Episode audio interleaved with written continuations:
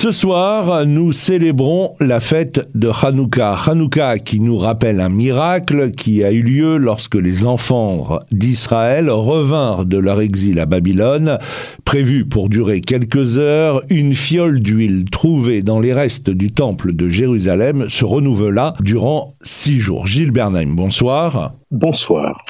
Alors, euh, Hanouka, outre le miracle dont je viens euh, de parler, euh, représente euh, une fête qui est en règle générale associée aux enfants plus qu'à l'histoire. Pourquoi cela?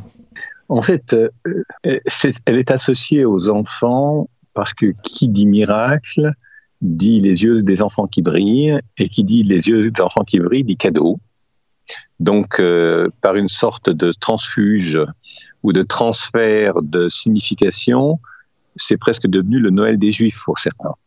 C'est-à-dire euh, les cadeaux sous le, sur le, sapin pour les, chrétiens ou pour les non-juifs parfois en général, et les cadeaux de Hanouka pour les enfants.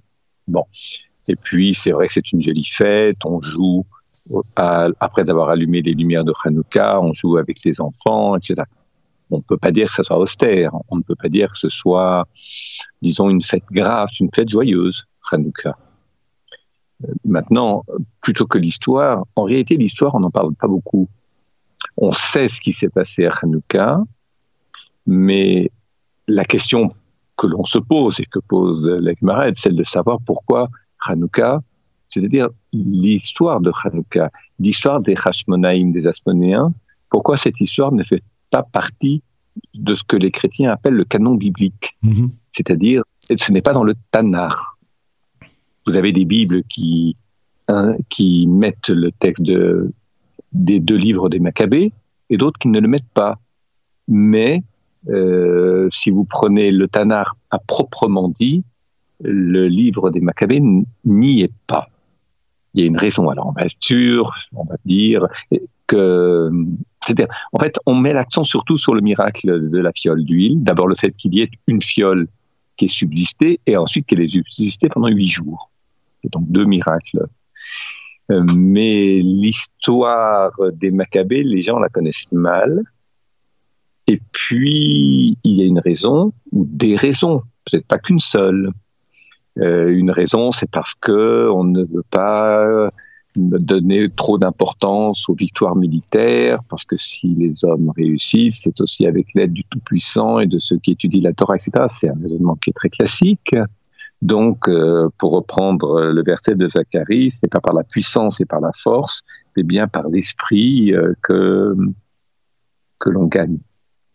On ne veut pas valoriser de manière obsédante la force et le militaire au détriment de l'esprit. Mm-hmm. Mais il y a sans doute aussi une autre raison, c'est que les comment le dire euh, les Maccabées, Yehuda Maccabée, ça c'est le début de l'histoire, c'est la réussite des gens qui se comportaient convenablement. Mais très vite, ces Kohanim, ces prêtres, ont voulu faire de la politique, c'est-à-dire devenir des chefs, et parfois des chefs militaires. Or, on sait qu'un Cohen n'est ni un chef militaire, ni un chef d'armée, il est n'est pas non plus un roi, un prince, il n'est pas un homme politique. Et quand les Kohanim, les prêtres, commencent à se dévoyer de leur fonction première au temple, restaurer la paix, résorber les conflits, le rituel de sanctification du lieu, du temps, des personnes, c'est en général qu'il y a une confusion des fonctions et souvent la fin de ce que l'on pourrait appeler euh, le sacerdoce. oui, la réussite des Kohanim, mais la réussite du peuple aussi, la réussite de cette communauté. Eh bien, cette réussite, elle s'effrite. Et c'est ce qui s'est passé. C'est-à-dire que l'histoire des Maccabées s'est mal terminée. Alors, vous écoutant d'ailleurs, euh, euh, on pourrait, on pourrait transposer vos paroles à ce qui se passe aujourd'hui en Israël. Sur la fonction du Cohen, certainement. Qui sont les vrais Kohanim Je ne parle pas de faire la birkat Kohanim à la synagogue ou ne pas entrer au cimetière lorsqu'on est Cohen. Mais les vrais, ceux qui jouent le rôle de la Keuna, de la prêtrise. c'est-à-dire qui résorbe les conflits, les tensions, souvent entre le politique et le religieux, ou entre le politique et le militaire, résorber les tensions, être une, sorte d'intermédiaire pour que l'unité du peuple et l'unité, la, je dirais, la complémentarité des fonctions ne se perdent pas. Et il y a plus de gens en Israël qui sont prêts à allumer des conflits qu'à les éteindre. Parce qu'il y a, dans ce pays, comme dans tant d'autres d'ailleurs, je dirais un individualisme, moi d'abord, ou nous d'abord. Et à partir du moment où il y a beaucoup de gens qui pensent au moi d'abord, les choses se compliquent, évidemment. Mmh. Et elles deviennent conflictuelles et on vit à partir après, au-delà des très belles réussites d'Israël, dans un climat politique qui est plutôt conflictuel. Alors, euh, cette fête de Hanouka, d'ailleurs, l'une de nos premières émissions, il y a euh, de très très nombreuses années de cela euh, consacrées à Hanouka, avait comme sous-titre la, fille la... très jeune à l'époque. Oui, on, était très jeune à l'époque. Euh, avait comme sous-titre la philosophie de l'esthétique. Parce que au-delà euh, de cette fête euh, de, de Hanouka, euh, et, et, on va parler un peu philosophie euh, dans cette émission, ce sont deux mondes qui s'affrontent, le monde hellénique, le monde grec, et le monde juif. Oui, il faut d'ailleurs rappeler en, en premier lieu que les Maccabées font partie de la classe, d'une classe populaire, plutôt pauvre. Les Juifs qui étaient aisés, ou qui avaient du pouvoir, ou une puissance économique, dans la très grande majorité, étaient très marqués par la philosophie grecque, ce qu'on appelle l'hellénisme. Et c'est une sorte de conflit entre l'hellénisme et Jérusalem, entre l'hellénisme et le judaïsme ici. Une, grande, une partie des gens s'assimile ou s'intègre un peu trop au mode de, vie grec, et d'autres veulent défendre, non seulement défendre la Torah, protéger la Torah, mais il y a plus que ça. vous savez, souvent, lorsque l'on privilégie la philosophie, on privilégie la pensée, on privilégie les choses intellectuelles, et c'est ce qui s'est passé avec euh, les juifs helléniques, ce qui ne veut pas dire que la philosophie ne nous intéresse pas, qu'elle n'est pas importante, voire parfois indispensable. Mais il y a ce risque d'universalisation, parce que vous, pouvez penser en n'importe quel lieu de la Terre, l'important c'est d'avoir accès aux livres, d'avoir accès à l'enseignement, avoir accès à l'étude. Vous vivez aux États-Unis, vous vivez en Asie, vous vivez en France, vous vivez en Israël, vous avez le même accès aux livres. Donc, le caractère universel d'une religion dépend de la primauté que l'on accorde à la vie de l'esprit. Le problème, c'est que lorsque l'on est juif, on n'oublie pas la promesse de la terre d'Israël qui a été donnée au peuple juif. Et je ne dis pas que la tâche, elle est simple, mais elle est, il, habiter sur une terre et faire de cette terre quelque chose de bien, je n'ose pas dire formidable, mais déjà quelque chose de bien, avoir un beau projet, relève d'un particularisme. Parce que sur une terre, il y a tous les gens qui sont autour, qui sont pas nécessairement d'accord avec vous, que vous puissiez y habiter. Et puis sur une terre, il y a des lois qui sont liées au sol, qui sont liées aux politiques euh, dans un espace très restreint, avec beaucoup de situations conflictuelles, pas simplement parce que d'aucuns veulent s'approprier des choses et accéder au pouvoir pour eux-mêmes, mais il y a aussi euh, beaucoup de résistance à l'intérieur et à l'extérieur au pouvoir politique. Et le conflit était non seulement entre hellénistes et, et entre l'hellénisme et le judaïsme, mais aussi entre les classes puissantes et les classes plus, je dirais, pauvres, moins avantagées, parfois moins cultivés également, sauf pour certains d'entre eux dans l'étude de la Torah.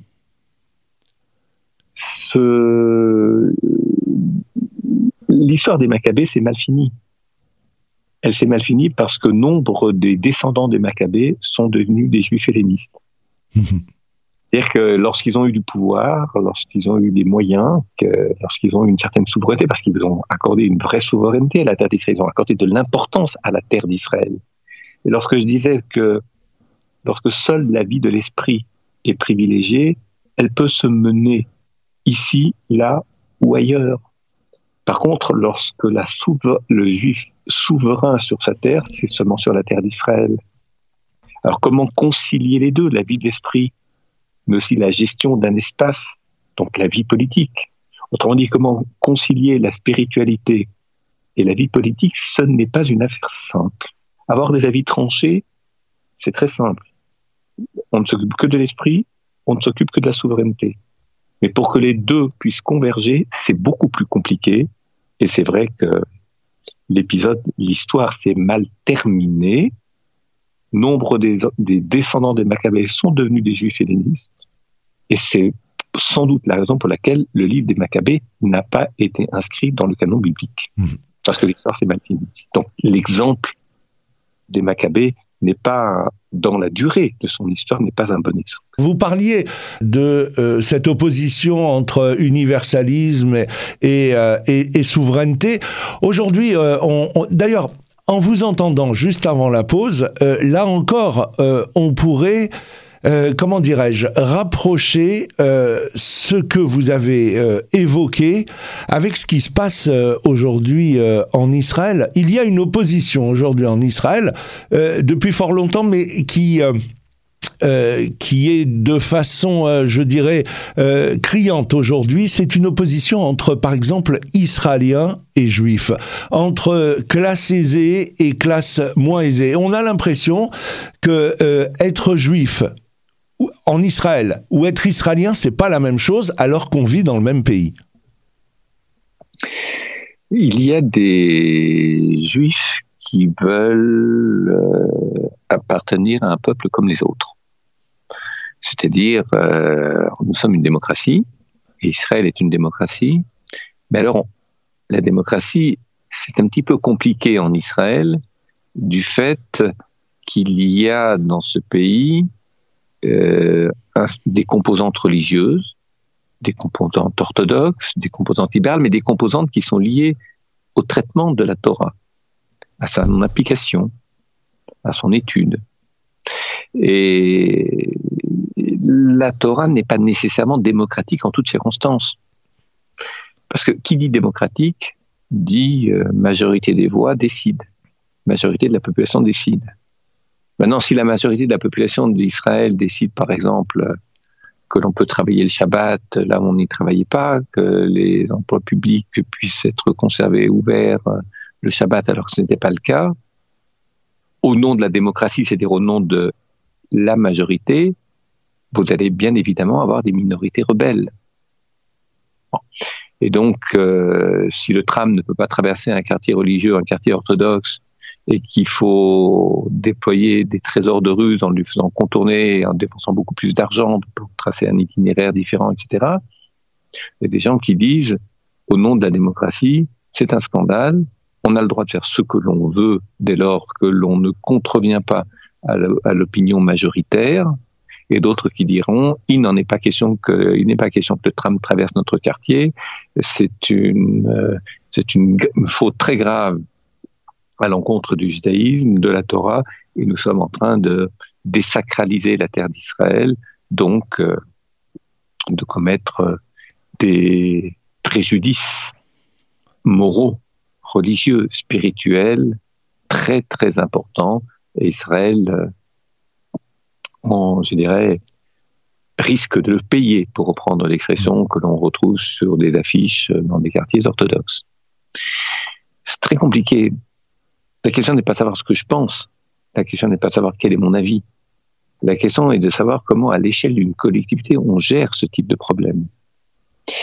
Et c'est vrai que au nom de la majorité, au nom du droit à disposer, euh, de la liberté, du droit de disposer, de la possibilité de voter, droit de vote, une démocratie peut annuler des décisions qui ont été prises à une autre époque, où il était indispensable d'avoir l'accord des religieux, même si c'était moins nombreux à l'époque, pour qu'il y ait un consensus et que à ses débuts notamment, l'État d'Israël puisse décoller sans trop de contradictions internes, sans trop de conflits au sein de la communauté.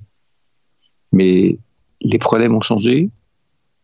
Pour parler des classes sociales, les classes sociales, les classes économiques, mais aussi les classes intellectuelles ont changé depuis la naissance de l'État d'Israël. Et il y a des structures qui peuvent s'avérer mal adaptées. Je ne parle absolument pas de la Cour suprême. Qui peuvent s'avérer mal adaptées, des gens qui les remettent en question, des querelles qui en naissent. Et Israël n'a pas vraiment besoin de querelles internes. Hmm. Elle a suffisamment à faire aux frontières et pour protéger sa population. Euh, on évoquait avec vous, euh, lors euh, d'une émission consacrée à Kippour, que Hanouka est l'ultime moment pour faire notre examen de conscience. En quoi, Gilbert Naim, Hanouka est à rapprocher des fêtes de Tishri Oui, nous en avions parlé un jour. Euh, c'est un enseignement du Rav Kook, du premier Rav Kook, à savoir qui est mort en 1935, mais l'État d'Israël n'est pas, il est né, ainsi dirais, comme euh, pays, comme nation en 1948, pas comme pays, mais comme nation en 1948, mais nombre de choses ont été bâties avant 1948, des villes, universités, hôpitaux, etc. Et, des quartiers aussi juifs. en fait, euh, Rosh Hashanah c'est la part austère on rendit compte devant Dieu, on demande, on se repentit, on prend des décisions graves, d'être meilleur. Ça, c'est Rosh Hashanah Kippour. Donc, c'est le fin du mois des le mois de Tishri, surtout. Sukkot, c'est la fin de sa dernière fête, elle est joyeuse. Sukkot, c'est un jour de fête, un jour de joie. Et Sukkot, euh, donc, euh, achève la période des fêtes, mais de manière joyeuse, de manière hospitalière, de manière conviviale, sociale. Ça, c'est Sukkot. Alors, il y a cet enseignement du Rav Kook euh, qui rappelle que si à Rosh et Yom Kippour, seuls les gens qui ont conscience de la gravité du moment exploitent convenablement ce moment-là pour changer, pour se repentir, pour se réorienter dans leur vie morale, alors euh, Hashanah Kippour fait sens pour eux. Il y a des gens pour qui Kippour, c'est ne pas manger, d'accord, mais ils regardent souvent leur montre pour savoir quand ça se termine, ils prient très peu, ils réfléchissent très peu au sens des choses, des prières et de ce que porte ce jour-là. Sukkot, c'est pour les gens qui sont, c'est pas qui sont moins graves, qui sont moins sérieux, mais qui ont besoin, disons, de se lâcher un peu, d'être ensemble, d'être joyeux ensemble, de faire la fête, de manière à équilibrer Rosh Hashanah et Kippour et de ne pas avoir une vision trop sombre du judaïsme.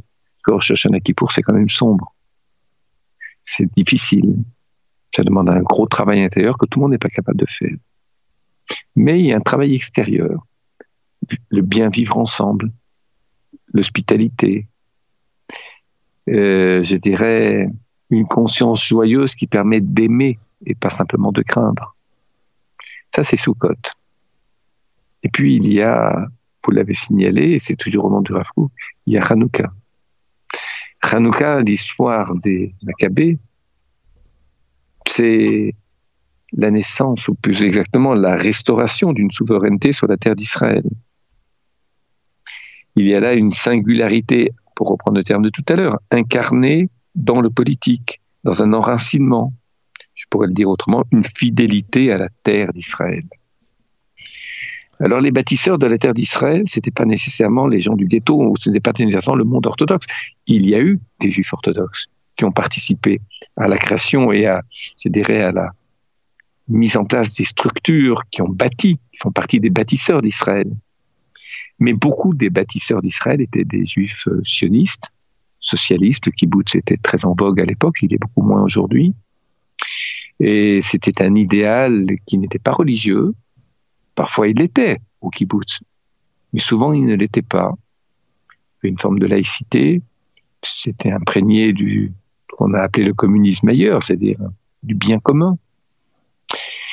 Et donc, euh, oui, ces bâtisseurs ont joué un rôle très important et nous leur sommes redevables. Et je le pense particulièrement pour les juifs religieux qui en bénéficient aujourd'hui, ou orthodoxes, dès lors qu'ils reconnaissent l'État d'Israël. Et qui fait que on leur rend hommage à Hanouka. On leur rend hommage, c'est-à-dire qu'en réalité, ce que leurs ancêtres, ou bien eux aujourd'hui, ont bâti, contribue en guise de conscience morale, d'accomplissement du devoir religieux, d'avoir permis à d'autres de vivre au mieux leur vie religieuse. il y a trois catégories, la catégorie austère, les fêtes austères et les gens austères, ce n'est qui pour la catégorie joyeuse, euh, conviviale, sous-cote. Et puis, il y a la catégorie politique, ceux qui bâtissent ces structures et qui permettent à d'autres de s'inscrire dans la vie d'un État, qui est un État très jeune, un État qui est très menacé, et un État qui a un grand avenir, qui a de grands projets. En tout cas, il faut l'espérer, et nous attacher à ces projets, et dans l'esprit religieux et dans l'esprit de la souveraineté dont on a parlé tout à l'heure, l'un et l'autre. Un mot euh, pour finir euh, sur euh, le, symbolisme de la lumière de la flamme à Hanouka, qui est souvent d'ailleurs associé à la purification, à cette volonté aussi d'exposer la Hanoukia devant la fenêtre. pour pourquoi d'ailleurs? Oui, c'est pour qu'on la voit. Le texte le dit, la, petite prière que l'on récite après la, après la bénédiction de l'allumage. Petite prière qui commence par Anerot, Lou, etc. Parce que dans le texte, il est dit On n'a pas le droit de se servir de ces lumières, on a seulement le droit de les voir, c'est-à-dire de les regarder, c'est-à-dire de les observer. Et ça, c'est très important de ne pas l'oublier on ne se sert pas des lumières. Je ne peux pas éteindre les grandes lumières et lire à la lumière des bougies de ou des fioles d'huile de Hanouka. Parce que ce n'est pas un outil fonctionnel. Je veux dire par là, la question des lumières de Hanouka, c'est qu'elles ne puissent pas servir à produire quelque chose. Et l'oli bilvad, on doit les regarder, on doit les voir, on doit apprendre à voir, ce que l'on appelle l'apprentissage du regard, apprendre à voir. Vous savez, si une lumière est trop puissante, elle est trop forte, elle éblouit, et on ne voit rien du tout, à part des petits papillons dans les yeux. Si elle est trop faible, on ne voit rien du tout, parce qu'on vit dans la pénombre ou dans l'obscurité. Donc il y a un entre-deux, il y a un juste milieu. Et il est très important ici que les lumières de Hanouka nous invitent ou nous incitent à réfléchir, pas simplement au sens de Hanouka, mais au sens des lumières. Il est un maître de la Chassidoute qui disait que, de Lublin, qui disait que euh, le peuple juif, c'est celui qui apporte de la lumière là où il y a de l'obscurité et qui apporte de la pénombre là où il y a trop de lumière. Lorsqu'il fait trop sombre, il faut un peu de lumière, mais pas trop. Sinon, on est ébloui. Nous ne sommes pas là pour éblouir. Éblouir, c'est fasciner, et fasciner, c'est sacraliser. Nous ne sommes pas là pour mettre de l'obscurité, de manière à ce qu'il y ait des gens dans l'obscurité qui, ne voyant pas leur, où se trouve leur chemin, eh bien, s'accrochent à vous, parce que vous, vous savez voir dans l'obscurité, et vous font confiance en toutes circonstances, et on sait que trop de confiance peut conduire à commettre de graves erreurs. Cette lumière, elle est entre les deux, ni trop forte, ni trop faible. Et de ce fait, lorsqu'on regarde les lumières, ce n'est pas pour pouvoir lire ou regarder à quoi ça ressemble tout autour, le relief euh, du terrain ou le relief du sol, etc. On est là pour regarder la lumière le fait de, simplement de pouvoir regarder la lumière signifie qu'il y a une lumière qui n'est pas trop faible, sinon on ne verrait rien, et qui n'est pas trop forte, sinon on serait ébloui. Donc en fait, c'est aussi une manière de penser au juste milieu, au subtil dosage qui permet à cette menorah de devenir le symbole, je ne dis pas d'un juste milieu, mais d'un éclairage intelligent qui tient compte et de la pensée et de la souveraineté de la Terre. Nous l'avons dit tout à l'heure. Un juste dosage. S'il n'y a que l'un ou que l'autre, on est soit dans l'obscurité, soit dans la, lumière éblouissante. Et de ce fait, euh, nous rappelle à nos devoirs. Penser, réfléchir, comme les Grecs aimaient le faire, mais aussi et surtout pour l'étude de la Torah. Et puis, pas simplement réfléchir, mais agir, construire, bâtir en terre d'Israël, tout particulièrement, pas simplement dans l'exil, pas dans l'universel de l'exil, mais dans le particularisme de la souveraineté sur la terre d'Israël. C'est aussi cela, Hanouka. Regarder les lumières et ne pas s'en.